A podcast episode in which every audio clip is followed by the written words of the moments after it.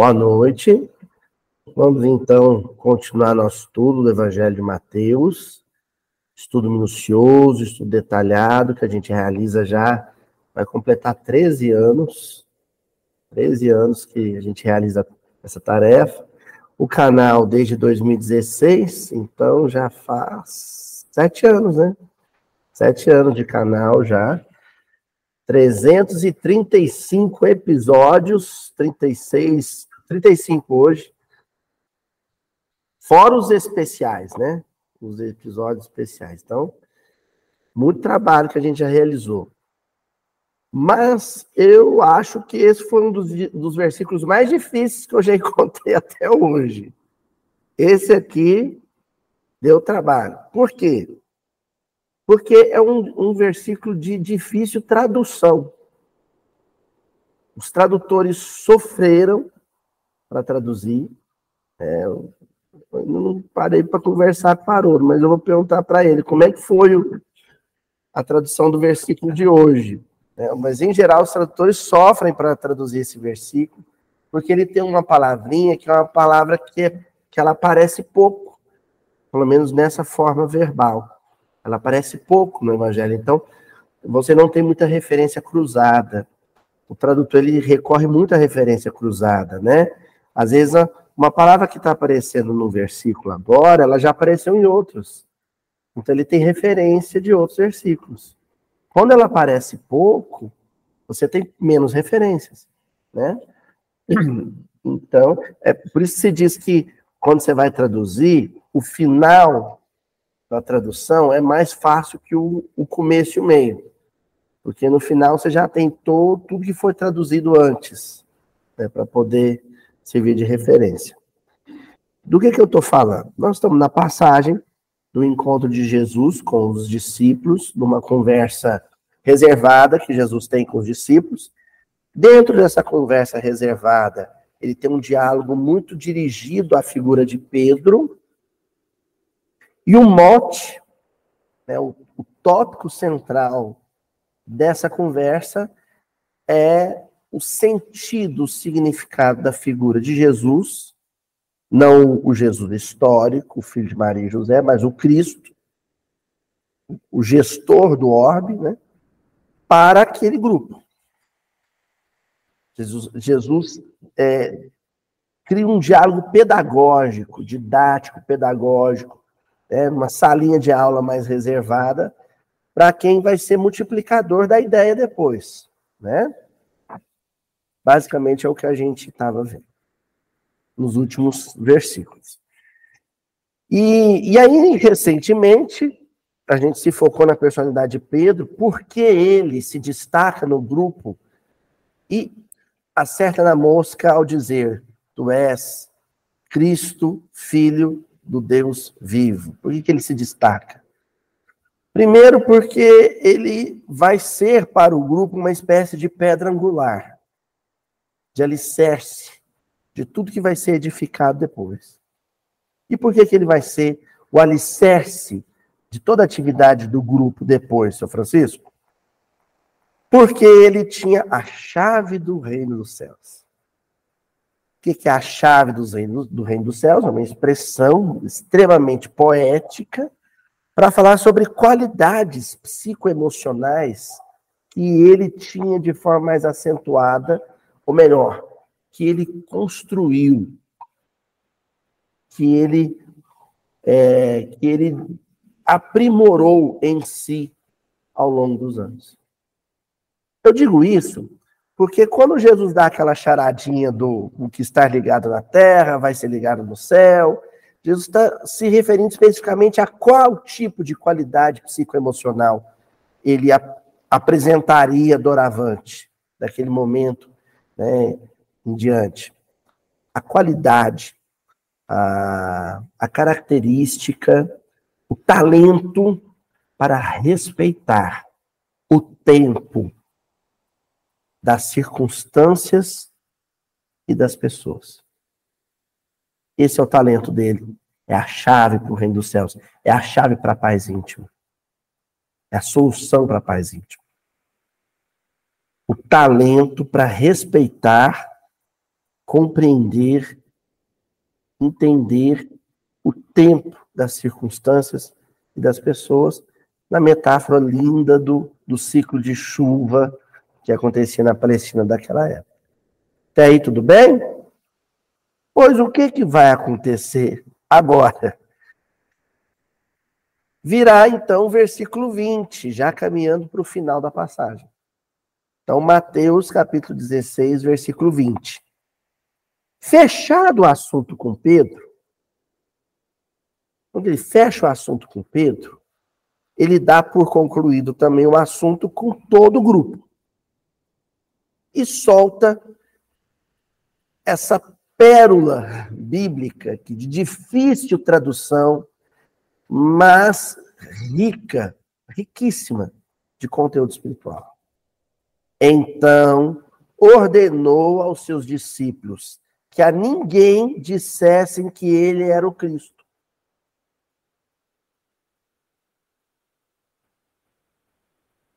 Então, ordenou aos seus discípulos.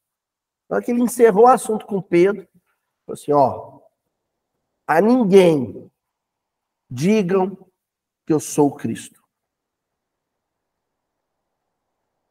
E aí, César? E aí, Flavinho? Então, para quê? Não é para dizer que ele é o Cristo? Diz não. Oi, acho que o Pedro falou assim, oi. Primeiro ele começa perguntando, quem que vocês acham que eu sou? Quem que o povo diz que eu sou? Aí o, o, o Pedro fala, ah, você é o Cristo. Ele não fala, você é Jesus, filho de Maria. Você, ele não diz, você é o, é ben Youssef, Yehoshua, filho de José. Ele não fala isso. Ele fala, o senhor é o Cristo, usa o título. O Messias, o Cristo, filho de Deus vivo. E aí termina a conversa com ele e fala assim, mas não conta para ninguém, não. É isso?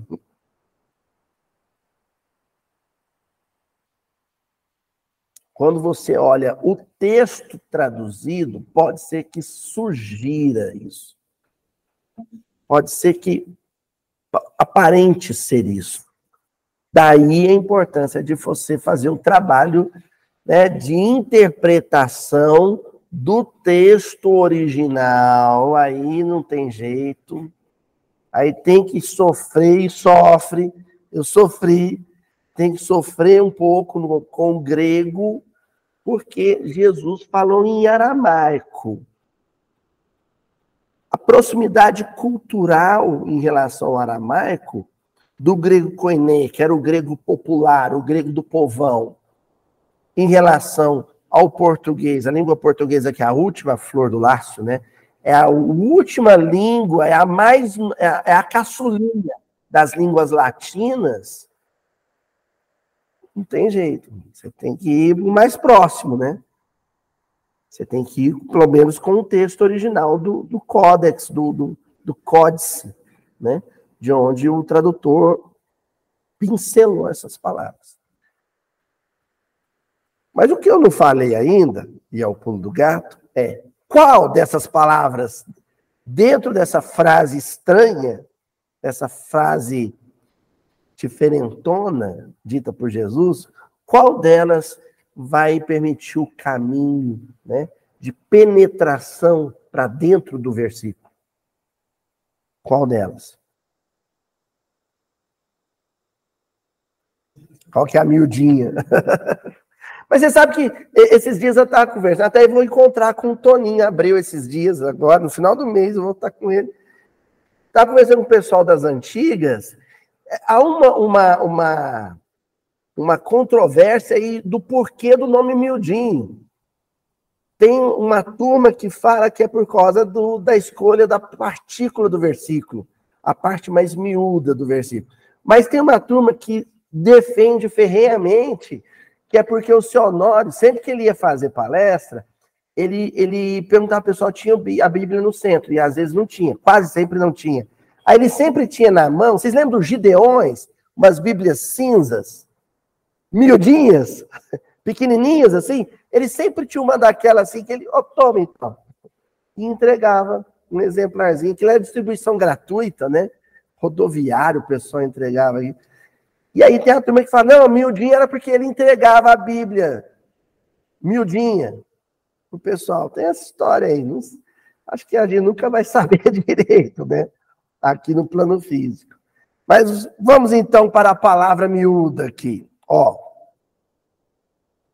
tem uma, um, um verbo que aparece aqui no pretérito imperfeito do subjuntivo. e é que é o verbo dizer, né? Dissessem no pretérito imperfeito do subjuntivo, né? Tem uma, uma palavrinha que aparece aqui, que ela aparece nos versículos anteriores, e ela é recorrente. E Jesus disse, não é assim?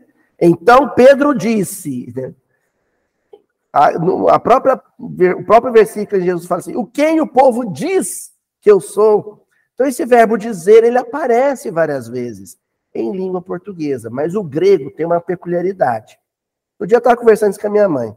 Por exemplo, o amor, a palavra amor, eles têm três palavras diferentes para amor. Eros é um amor. Filia é outro amor. Ágape é outro amor. né? Eles têm várias, eles têm vários, várias palavras para tempo, por exemplo. Cronos é uma palavra. Aí tem outras. Então, para a palavra dizer, o verbo dizer e, e suas conjugações todas, existem palavras diferentes. Então você tem que ir no grego para saber qual palavra grega foi empregada e traduzida como dizer, ou dissessem, ou disseram, para entender o sentido. Entender? No caso desse versículo aqui, a palavra que Haroldo, por exemplo, traduziu com o verbo dizer no pretérito perfeito do subjuntivo, lembrando que nos modos do verbo, né, o subjuntivo é aquele da hipótese, do pode ser que, né? Pode ser que. Vocês ainda não disseram, mas caso vocês venham a dizer, né?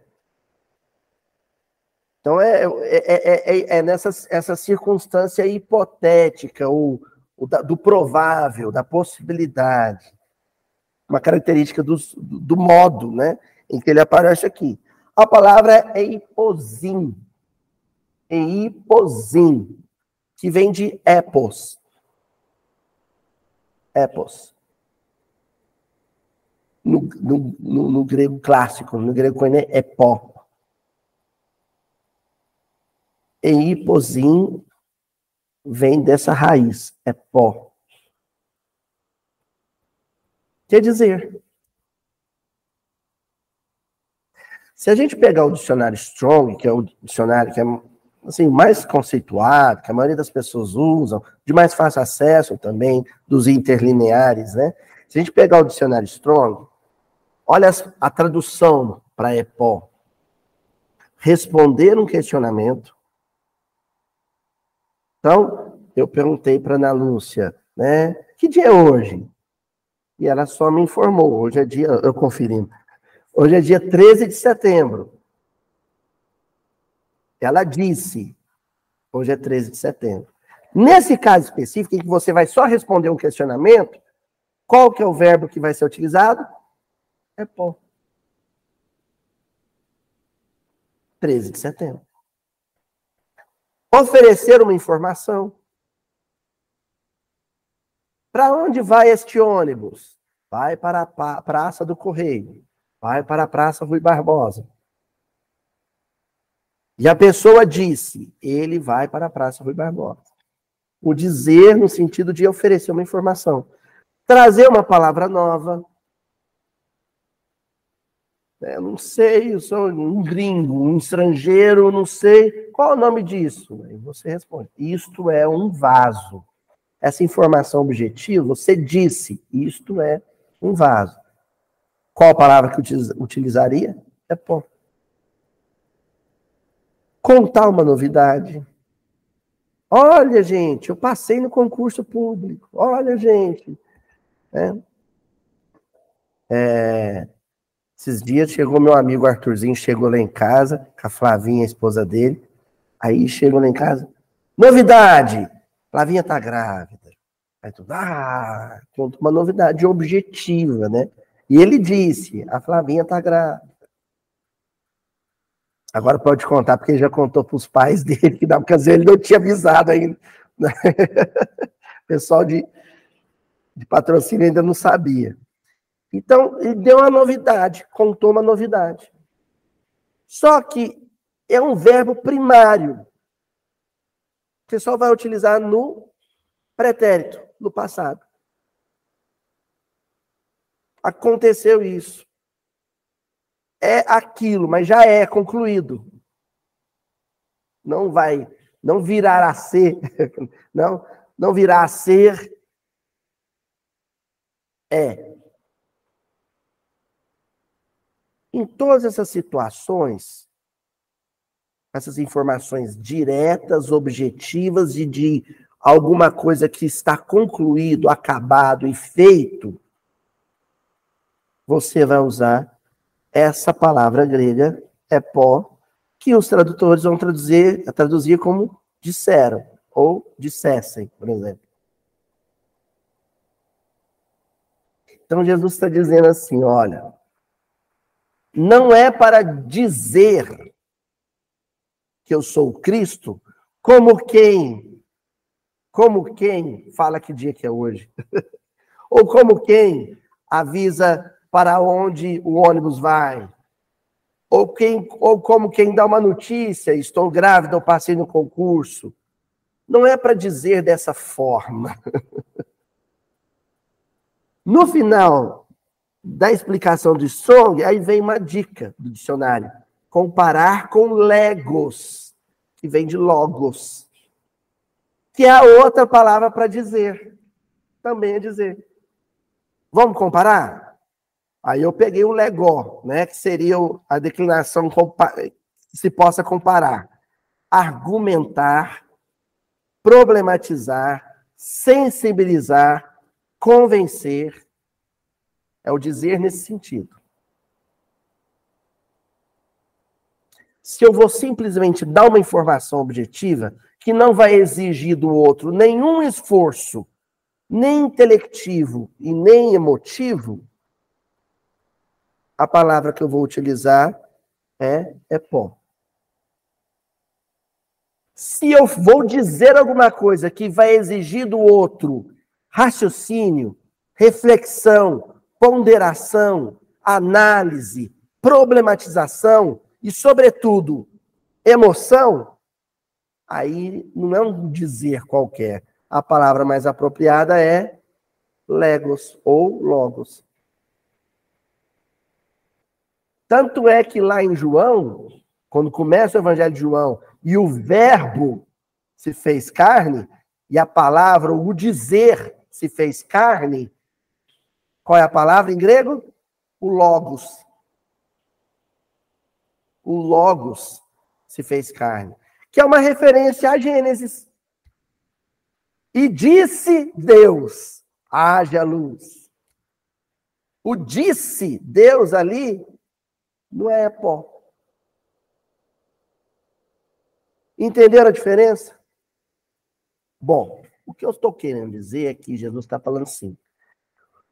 Quando vocês forem falar que eu sou Cristo, não falem simplesmente, friamente, objetivamente. E agora vem a cereja do bolo. Ou melhor, não falem, façam.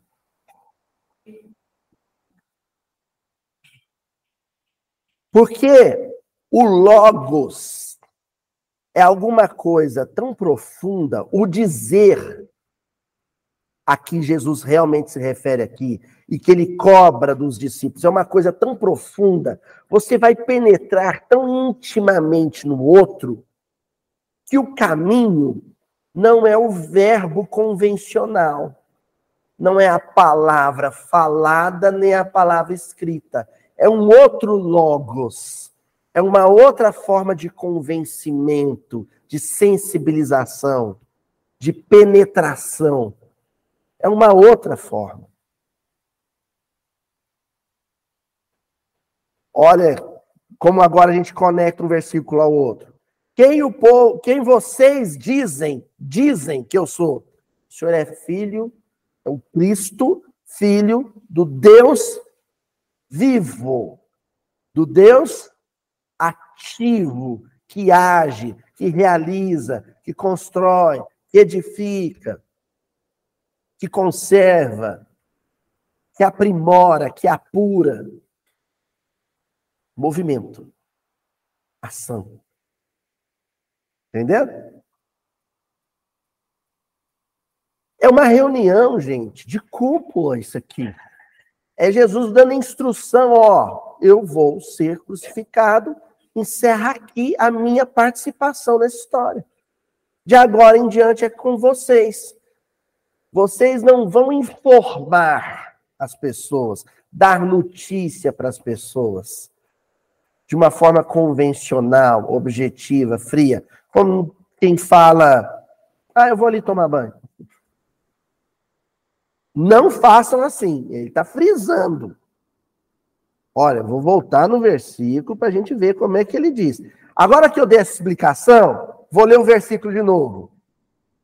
Então ordenou, olha só, é ordem, imperativo. Então ordenou seus discípulos que a ninguém dissessem, depois em, que ele era o Cristo. Não digam a ninguém que eu sou Cristo. Digam às pessoas que eu sou Cristo. Em português fica complicado, porque é uma palavra só. Em grego, não. em grego fica mais fácil. Então, por incrível que pareça, porque quem estava lendo em grego, ele leu, opa, ele tá, é poesia, não é legos. E pois sim, dissessem. Não é legal. É diferente. É um outro dizer. O dizer que ele está dizendo para não usar é o dizer do papagaio. O papagaio diz, não diz? Ele, te, ele diz com emoção, com argumento. Não. Ah, Luiz, então então, um grande orador, um grande discursador que sabe argumentar, é esse que vai falar de Jesus para as pessoas? Também não. Vai ainda além disso. Ainda além disso. O, o, que, o que sanciona a coisa nesse sentido, não digam dessa maneira fria e que autoriza o outro dizer, é o estudo que a gente realizou nas últimas semanas sobre a figura de Pedro. Que estudo que a gente fez sobre Pedro? Quem que era Pedro? Que a gente definiu de uma forma muito concreta através da marmitinha. Quem que ele era? Um operário. Não é um orador, um operário é um executador, é um fazedor, um realizador. É relevante pegar um, um, um versículo tão difícil de tradução. O povo pula, né? Por que, que ele não é conhecido? Porque o povo pula. Eu não vou pegar essa encrenca. Eu olhei para você, que encrenca. Porque lendo assim objetivamente, parece que Jesus está dizendo que não é para contar para ninguém que ele é Cristo. Mas ele não está nesse nível. Ele está dizendo outra coisa, ele está falando: olha, gente, o trabalho de vocês é de realizadores, executadores do bem na terra, de um bem, um pleonasmo, mas licença poética, de um bem tão benéfico de um bem tão benéfico que ele vai comover, sensibilizar, emocionar, e converter. Agora eu vou usar outras palavras que depois Paulo vai explorar melhor.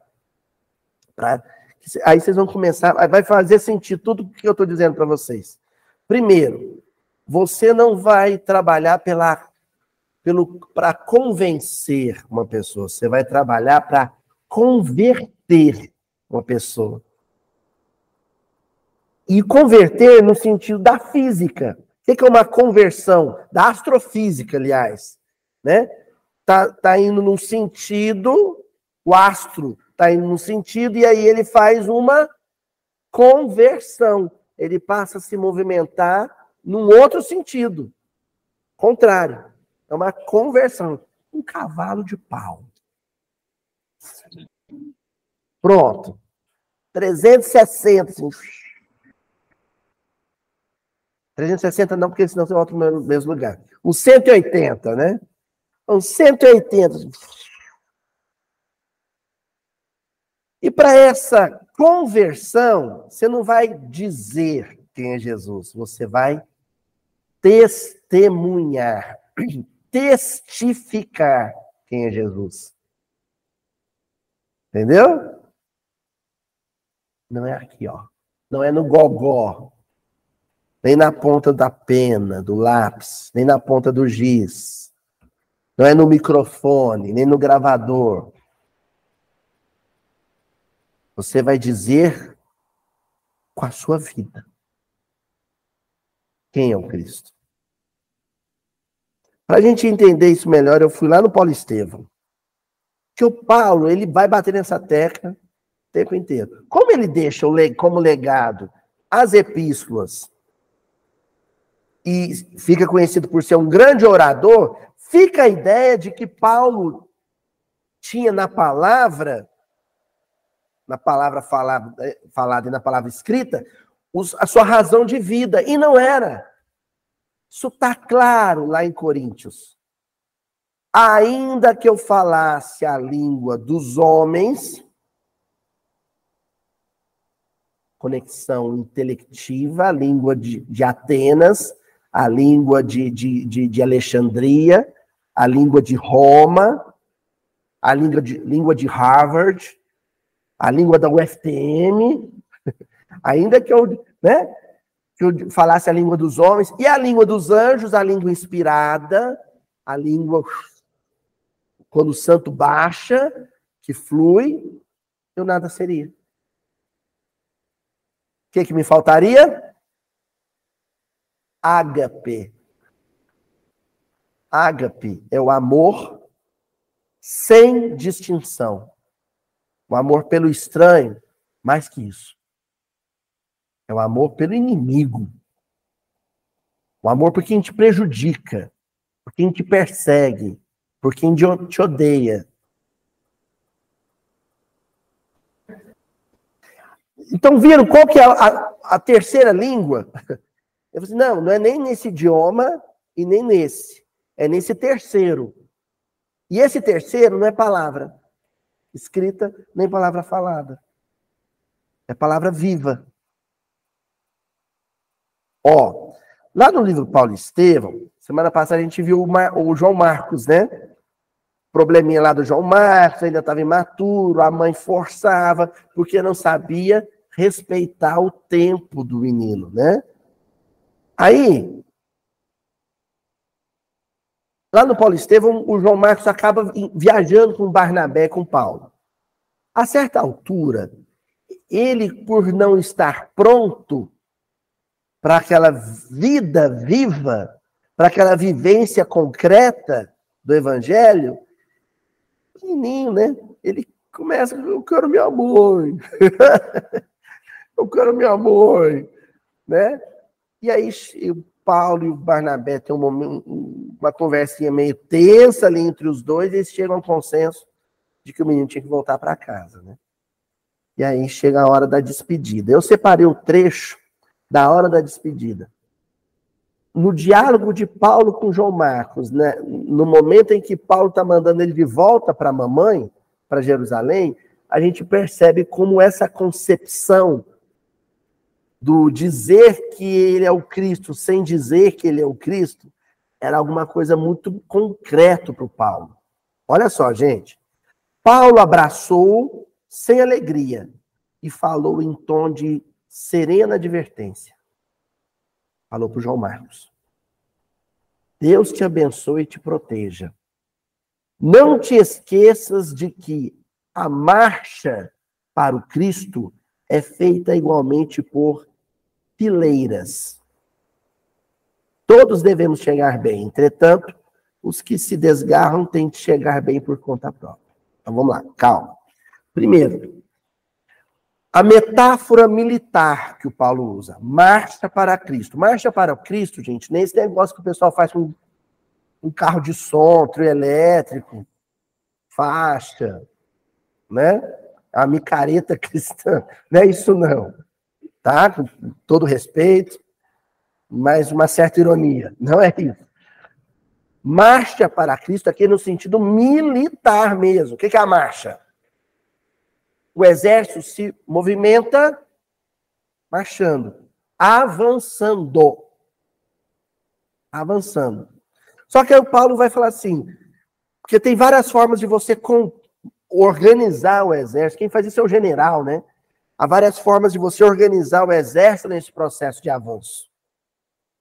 Pode organizar em colunas, pode organizar, né? Como os oplitas, né? Ou óplitas, você organiza em blocos coesos. Aí o Paulo fala assim: na evolução, Deus organiza essa marcha do ser humano em fileiras, em filas em filas. Aí, o que, que ele está querendo dizer? Assim: você é atraído, sensibilizado, convencido pela marcha, pelo movimento de quem está na sua vanguarda. Vamos usar o termo militar. Né? Na sua vanguarda, na sua frente.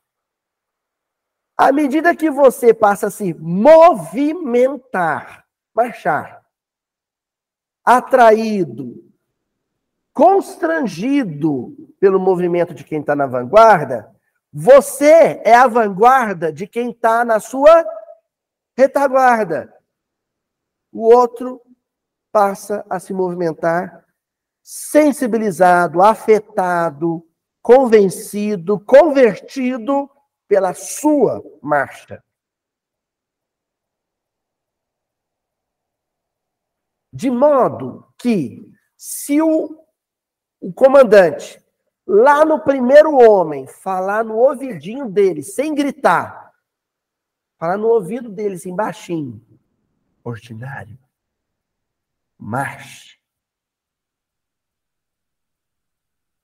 Quando eu era pequeno, minha mãe falava no meu ouvidinho, ordinário, vai pro banho. Mas era outro ordinário. Aqui é ordinário de comum, né? Soldado raso, né? Então, se ele falar lá para o primeiro, ordinário, marche, e o primeiro começar a marchar, o cara lá de trás, ele não vai ter ouvido o comandante para começar a marchar. Ele vai marchar na hora que o da frente começar. E na hora que ele marchar, o que, que o de trás vai fazer? Vai marchar também. A evolução funciona assim. As ações, as realizações concretas, vivas, de alguém que está na minha frente, evolutivamente, me emocionam, Sadel. Me afetam, me impressionam. Aí eu começo a me movimentar na vida, a agir na vida, a realizar coisas, inspirado por esse. Na hora que eu começo a fazer isso, eu sou a inspiração viva de um outro alguém. Evolução é isso. Então não tem discurso na história. Não tem discurso na história. Se o cristianismo dependesse de texto escrito e discurso falado, nós estávamos até hoje sob a égide de Roma. O cristianismo, gente, ele se espalhou e se fortaleceu e se consolidou na vida de tanta gente, não foi por causa de palavra falada. Vamos sair dessa. Porque a gente, no movimento espírita, cultua a palavra. Tá louco? Que o espiritismo é um espiritismo porque o Chico fotografou 400 obras, porque Kardec publicou lá 12 e tantas revistas espíritas. Não é. Não é. Quem é que faz o espiritismo? Quem é que faz o cristianismo? O cristão, o espírita, no dia a dia.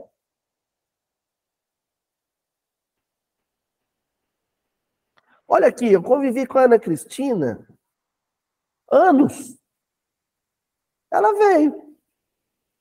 Se eu fosse uma pessoa tão, tão, tão ruim, por mais que eu organizasse bonitinho um versículo difícil aqui, você estaria aqui, né, Cristina? É porque eu sou gente boa. É porque eu sou um cara legal. Entendeu? Ô, oh, confirma. Não é, Tininha? É? Então, é só para a gente entender, né, brincando assim, mas para a gente entender que é de pessoa, é, é, um, é um lance do corpo a corpo mesmo, de convivência. E Paulo está dizendo isso para o João Marcos, meu filho, você não entendeu. Você saiu de Jerusalém, sua mãe achou que você ia ser um grande orador. Você não entendeu que o cristianismo se faz é no dia a dia. É aqui, ó, comendo mal, dormindo mal, andando a pé em estrada de pedra. O que você achou que ia ser, meu filho? É vivendo. A gente vai sensibilizar as pessoas, não é quando a gente abrir a boca. É quando o sujeito vê eu, eu chegar e falar assim: nossa, você caminhou isso tudo por amor a Jesus? Você está há tantos dias sem comer por amor a Jesus? Eita! E os gentios iam dizer: que Deus poderoso é esse? Que te fez sair lá de Jerusalém. Certo? Continua o diálogo deles. Aí o, o João Marcos respondeu: Sim, disse o jovem envergonhado. Procurarei trabalhar e servir a Deus de toda a minha alma. Na hora que eu li isso aqui, eu falei assim: opa, aqui tinha iniciado o processo de conversão do João Marcos. Porque ele era filho de Maria Marcos, era, tinha nascido em berço cristão, ou fala berço espírita, né, Dona Joana? Tinha nascido em berço cristão, mas ainda não tinha vivido a conversão dele. Sabe onde ele viveu a conversão dele? Vendo, observando o dia a dia de Paulo e Barnabé. Então, a essa altura, ele já estava sensibilizado pela figura de Paulo. E não foi por nada que Paulo disse. Foi pelo que ele viu Paulo fazer no dia a dia. Um exemplo. Por isso é que ele não fala para o Paulo assim: sim, procurarei discursar e escrever em nome de Deus de toda a minha alma. Muito embora mais tarde ele tenha sido evangelista. Não é isso que ele promete para o Paulo. Ele promete, não, eu vou trabalhar e servir. Eu vou tentar fazer em Jerusalém o que eu vi vocês fazerem aqui na Turquia, aqui na Grécia. Bom? Ó, Paulo vira para ele e fala assim: Fazes bem e cumprirás teu dever assim procedendo. Paulo vem e frisa, reforça. É isso mesmo, meu filho, você entendeu. Ninguém está aqui para ser orador. Nós estamos aqui para ser cristão na vida real, concreta, do cotidiano. Você entendeu? Faze isso, cumpre seu dever. E o Emmanuel acrescentou: exclamou o ex-rabino convicto. Isso era uma convicção para Paulo. Essa ideia que nós estamos estudando no dia de hoje, de que o ponto sensível, nevrálgico do cristianismo não é o discurso, é a realização, é o fato concreto do dia a dia. Isso para Paulo, assim como era para Pedro, era uma convicção. Ele não tinha dúvida sobre isso. Mas Luiz, ele não virou pregador, não falava bonito, não subia. Mas não era o ponto nevrálgico, entendeu? Era um adendo, um anexo, que a gente resume com a frase de São Francisco para o grupo franciscano, o primeiro, né, o Frei Leão, aquele primeiro grupo que acompanhava ele lá. Francisco de Assis dizia para o grupo: evangelizem. E, se necessário, usem palavras. Olha como na concepção de Francisco de Assis, ou Xará, né? Olha, eram duas coisas diferentes. Evangelizem é a ordem. Se preciso, se necessário, se for o caso, usa a palavra. Mas assim, último caso. Então, evangelizar não é com palavra. Vocês viram como nós acabamos de romper aqui, né? Tem na, no, no, cinema, quem estuda cinema tem a, a, a quarta parede, né? É, você sabe que disso, né? É quando o personagem se volta para o público.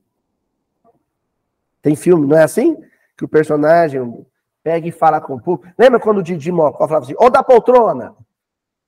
Ali ele rompeu a quarta parede. Hoje eu vou romper a quarta parede. Pronto. Acabou esse negócio de que é com o Haroldo, é com o Aloísio, é com o Arthur, é com o Divaldo, é com o Walter Paiva aqui, né? Do, do Acabou. Quem é que vai espalhar o evangelho? Quem é que vai convencer, sensibilizar, converter? Quem? Nós.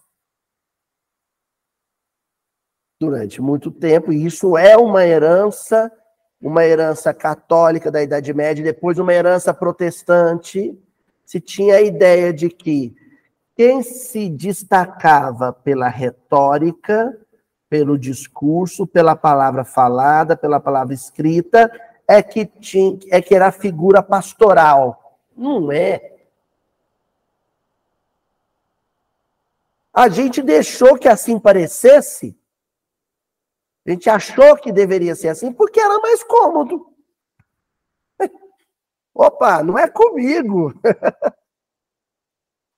Eu posso pisar na bola, escorregar na casca da banana? Posso, eu não sou eu não subo no púlpito. Eu não prego. Eu não escrevo livro. Quem não pode falhar é quem está ali na frente.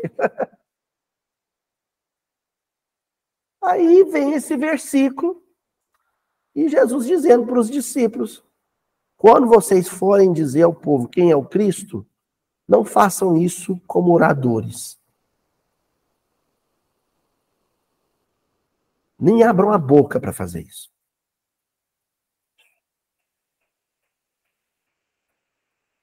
Aí fica mais difícil ser cristão. Aí é por... Isso explica porque a gente nunca teve a pretensão, no e muito menos que isso, de que o miudinho fosse um movimento de massa. De que o estudo detalhado, minucioso do evangelho fosse um movimento de massa. Nunca foi e nunca será. Porque ele propõe um negócio que é uma encrenca, como eu disse no começo, é uma baita de uma encrenca. O mais difícil não é traduzir o versículo difícil. O mais difícil é falar, assumir e aceitar que esse versículo difícil é um convite, um alvitre a uma vida difícil. A vida de testificação, de testemunho, é uma vida difícil. Você tem que falar de Jesus o tempo inteiro enquanto dirige.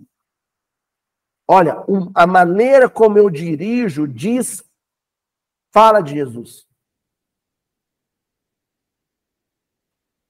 Sabe o sujeito que sinal tá verde, ele olhou no retrovisor, não vem ninguém atrás, mesmo com pressa eu vou reduzir para a pessoa passar com, com um carrinho de supermercado?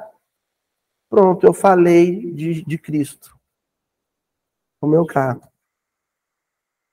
Ah, tô, tô lá na fila do banco, e aí tá todo mundo na fila do banco xingando o atendente. Hoje não é o atendente, é o sistema. O sistema está fora do ar. Miserável! Antigamente era o cara do caixa. Não tem caixa mais. Miserável, sistema maldito. E eu estou sereno, calmo. Silêncio. Por dentro e por fora. Falei de por Cristo. Alguém ali naquela fila falou assim, mas o cara não está reclamando. Por que o cara não está reclamando? Certo? Ó, a gente tem que estar tá convicto disso, de que é esse o caminho. Lá no livro Caminho, Verdade e Vida, tem uma lição do Emmanuel que se chama Agir de Acordo. Capítulo 116 do Caminho, Verdade e Vida. Agir de Acordo. E o Paulo, o Emmanuel, ele vai comentar uma carta que Paulo escreveu a Tito, no primeiro capítulo, versículo 16 da carta de Paulo para Tito. Tito era um dos discípulos de Paulo, né? E o Paulo fala assim para o Tito: confessam, tá falando. O Paulo está falando mal de alguém, mas com propriedade. Ele fala assim: ó, confessam que conhecem a Deus, falam que conhecem a Deus, mas negam-no com as obras sendo abomináveis e desobedientes e reprovados para toda boa obra. Confessam, falam, pregam, escrevem no comentário do Facebook, postam no, no, no Instagram, no, no X, na Twitch mais, né? Agora o X, no X, no grupo da família, onde ele pode usar palavras, ele usa palavras para dizer que acreditam em Deus, que acreditam em Deus. Só que nas obras nega Deus. Então é aquela aquele paradoxo, né, do ateu que nega Deus com a boca e afirma Deus com a atitude. E o cristão que afirma Deus com a boca e nega Deus atitude.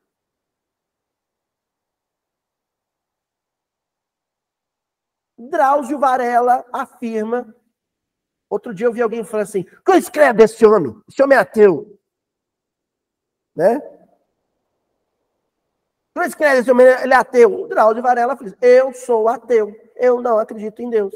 Mas durante 30 anos entrava no Carandiru para tratar de graça presidiário.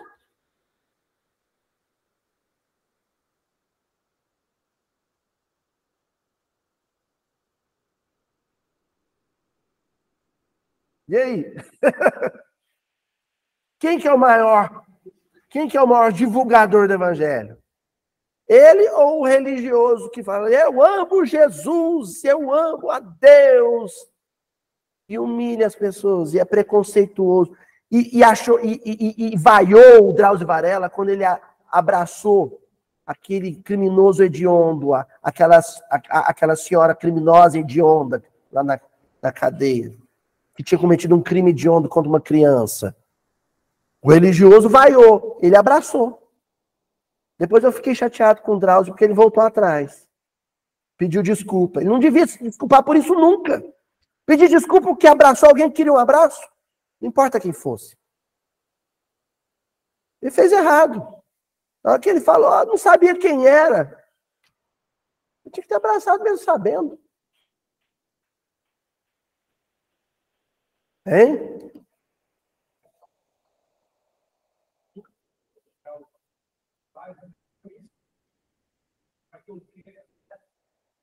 Mas, apesar dele dizer.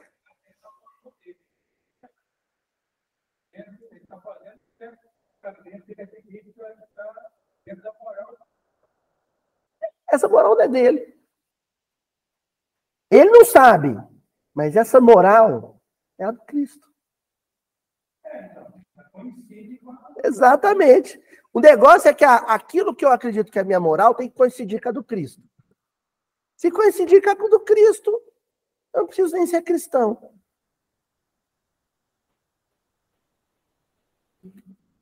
Hein? Hum, exatamente. Fez o que o coração mandou. Lembra do o Wagner falar isso? Segue teu coração. Segue teu coração. Ó, aí o Emmanuel vai comentar. O Emmanuel começa assim: a terra, até agora, no que se refere às organizações religiosas, e eu acho que ele não, não exclui o movimento espírita disso, de jeito nenhum, tem vivido repleta dos que confessam a existência de Deus, negando-o, porém, através das obras individuais. E aí, eu tenho certeza que o pessoal da internet, talvez aqui no salão, uma hora dessa pessoa, é mesmo, eu sei de um palestrante que prega bonito e que não faz nada do que ele prega. Não! que, que a gente tem que estar tá fazendo agora? Você pega a carapuça, você põe ela na cabeça, você faz um lacinho bonitinho aqui, ó. Sou eu.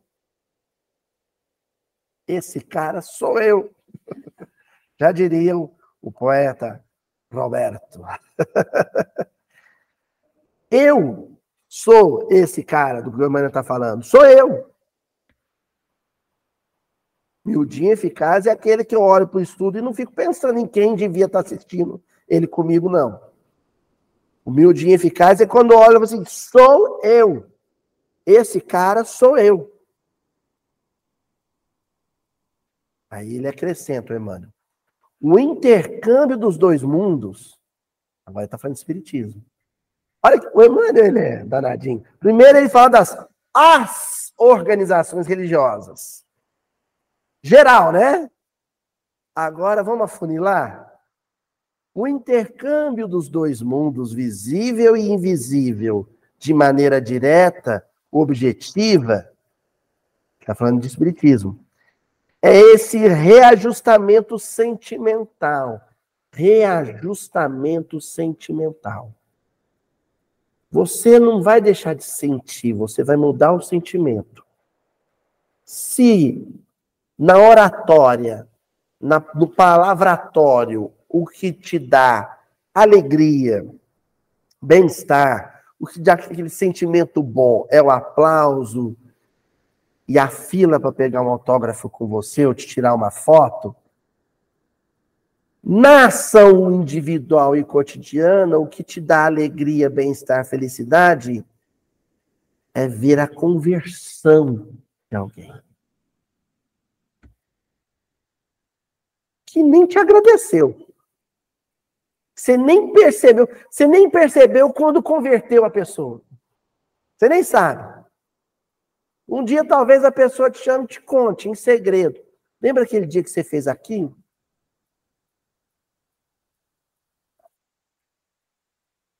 Hã? Hoje eu vi um rapaz lá no meu trabalho, lá na universidade, ele passando a moça do serviço geral carregando um saco pesado. E esse rapaz era do, do serviço administrativo. E ele veio, deu uma, uma carreira, uma corridinha, foi lá, deixa eu te ajudar. E ela ficava constrangida, com medo do chefe ver, brigar com ela. E ele, não, ninguém vai ver, não. E pegou o saco pesado e carregou para a senhora.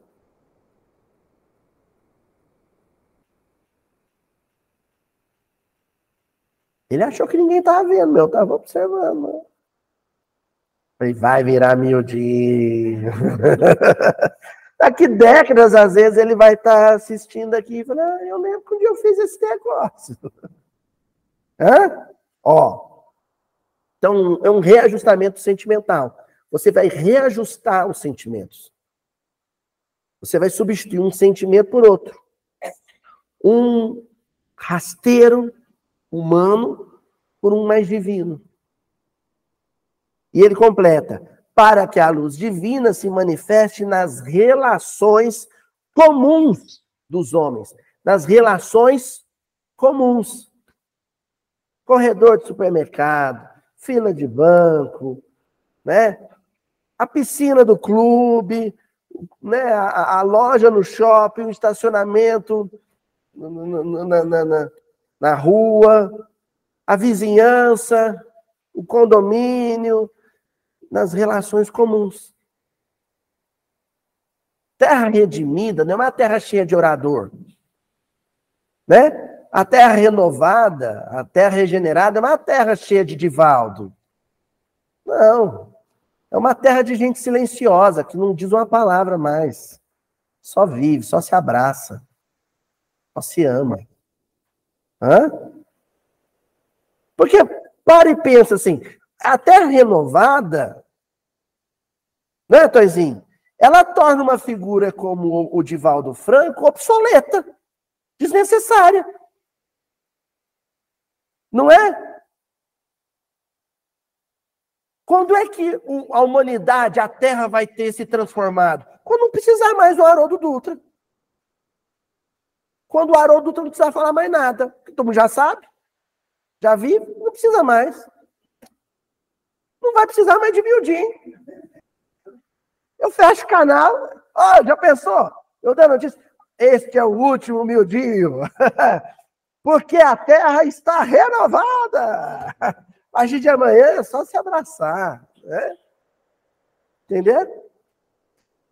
Pois bem, avançando, ainda no capítulo 116, né, agir de acordo o Emmanuel faz a perguntinha do líder. Pergunta assim: como conciliar o conhecimento de Deus com o menosprezo aos semelhantes?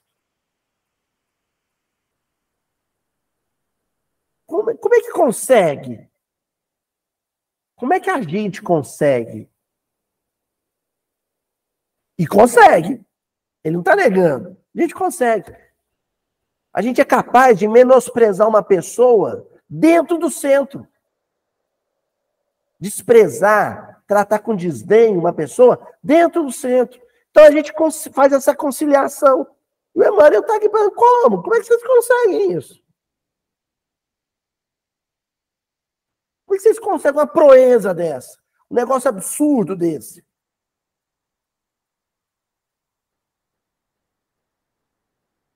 Alguma coisa muito próximo de fazer guerra para reconquistar a Terra Santa. Porque você sangrava fisicamente alguém em nome de Jesus e agora você sangra psiquicamente alguém em nome de Jesus. Não é? Aí ele acrescenta: a doutrina consoladora da sobrevivência. Ele, ele evita falar espiritismo, mas a gente sabe o que ele está falando. A doutrina consoladora da sobrevivência e da comunicação entre os habitantes da terra e do infinito, vulgo espiritismo, com bases profundas e amplas no evangelho. Mas a gente não pode esquecer desse pequeno detalhe. O alicerce, a base do espiritismo é o evangelho. Floresce entre as criaturas com características de nova revelação, para quê? O para quê é com a finalidade. Qual a finalidade do Espiritismo? Para que o homem seja, nas atividades vulgares, o que é atividade vulgar? Comuns, cotidianas, diárias. Real afirmação do bem que nasce da fé viva. Espiritismo é para isso. Não é hobby. Não é passar tempo na quarta-feira à noite, nesse calor, vou sair de casa um pouco. Vou lá no centro, assisto um estudo legal, dou as risadas do gordinho, tomo um sorvete e volto para casa. Não é isso. Não é isso, gente. Espiritismo é vida, é pandemia, todo mundo trancado, sofrendo, doido, puxando cabelo da cabeça, E alguém ali no meio tentando se manter calmo e equilibrado para transmitir paz para os outros. Isso é espiritismo. Espiritismo é isso. Espiritismo é ação, é você alimentar. Ó, vou falar o que é espiritismo. Espiritismo é o seguinte: encontro de mães nossa aqui da casa de Eurípides, as mães cadastradas, com necessidade material, mas também com necessidades espirituais. Vem aqui uma vez por mês, passa uma tarde gostosa aqui, faz um artesanato, conversa, brinca com a turma, toma um lanche e volta para casa com uma cesta básica.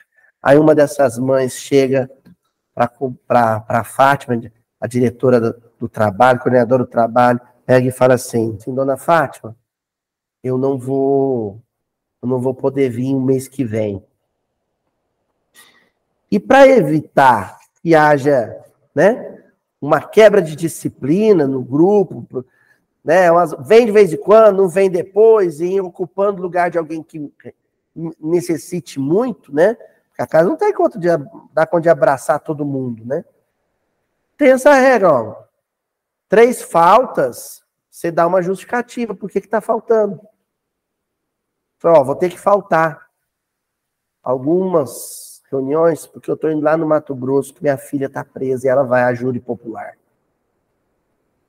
E aí eu tô indo para buscar meus netos, para cuidar dos meus netos, que são tudo criança. Dizer, a dor de uma mãe com uma filha ainda júri popular e a dor de uma avó buscando os netos. Aí eu vou falar agora o que é espiritismo. A Fátima, nossa dirigente, falou assim: Que isso, você não sabe nem me avisar. Nós vamos estar em oração por você. E depois procurando as companheiras, assim, gente, vamos preparar uma cesta reforçada para ela, que agora ela vai ter três crianças para cuidar. Entenderam? A dureza da disciplina, a regra. Joga isso fora. Agora é coração. Agora é sentimento. Agora é misericórdia. Isso é espiritismo. É o que o Bruno está falando aqui. Isso é na atividade do lugar, no cotidiano.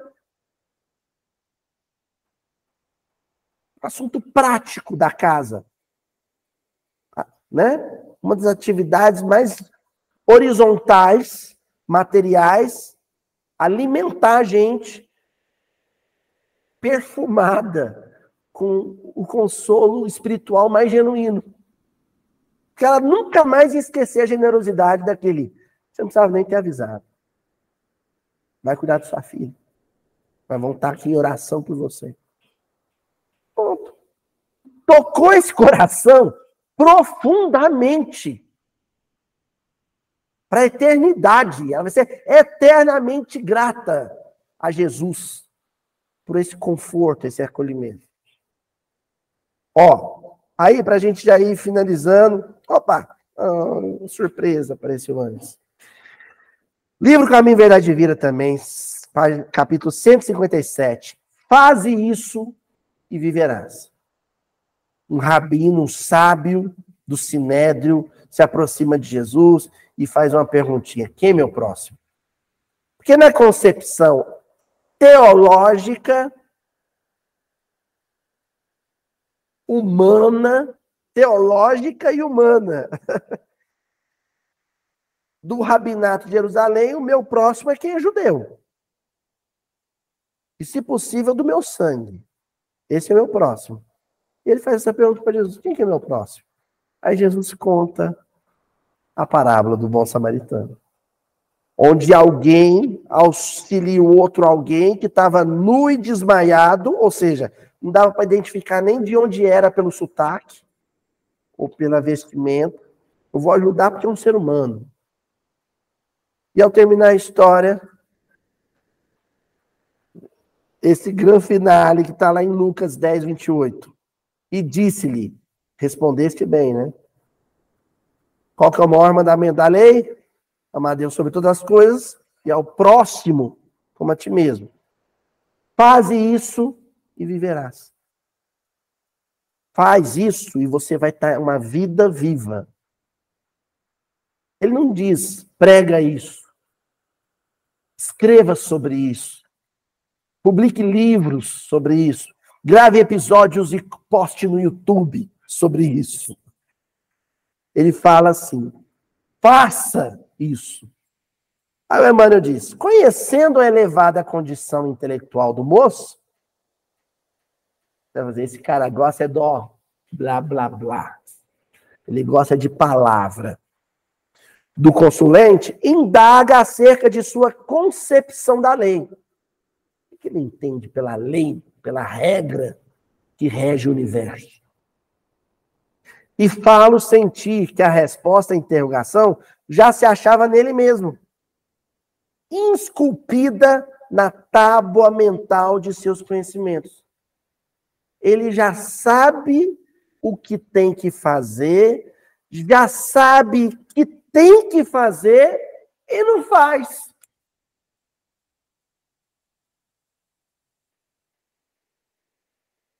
Se já foste banhado pela claridade da fé viva, se você já sabe o que tem que fazer e já sabe que tem que fazer, se foste beneficiado pelos princípios da salvação, executa o que aprendeste do nosso divino mestre.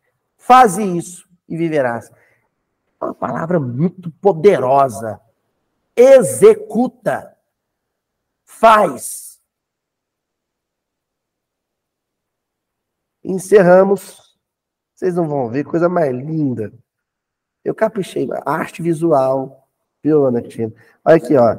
Eu caprichei, coloquei a mãozinha da Fraternidade Sem Fronteira e o DJ Alok, que eu sou fã, segurando as mãos de uma moçambicana que morava debaixo de uma árvore, com uma panelinha do lado. Essa moçambicana, ela morava, a casa dela era a sombra da árvore.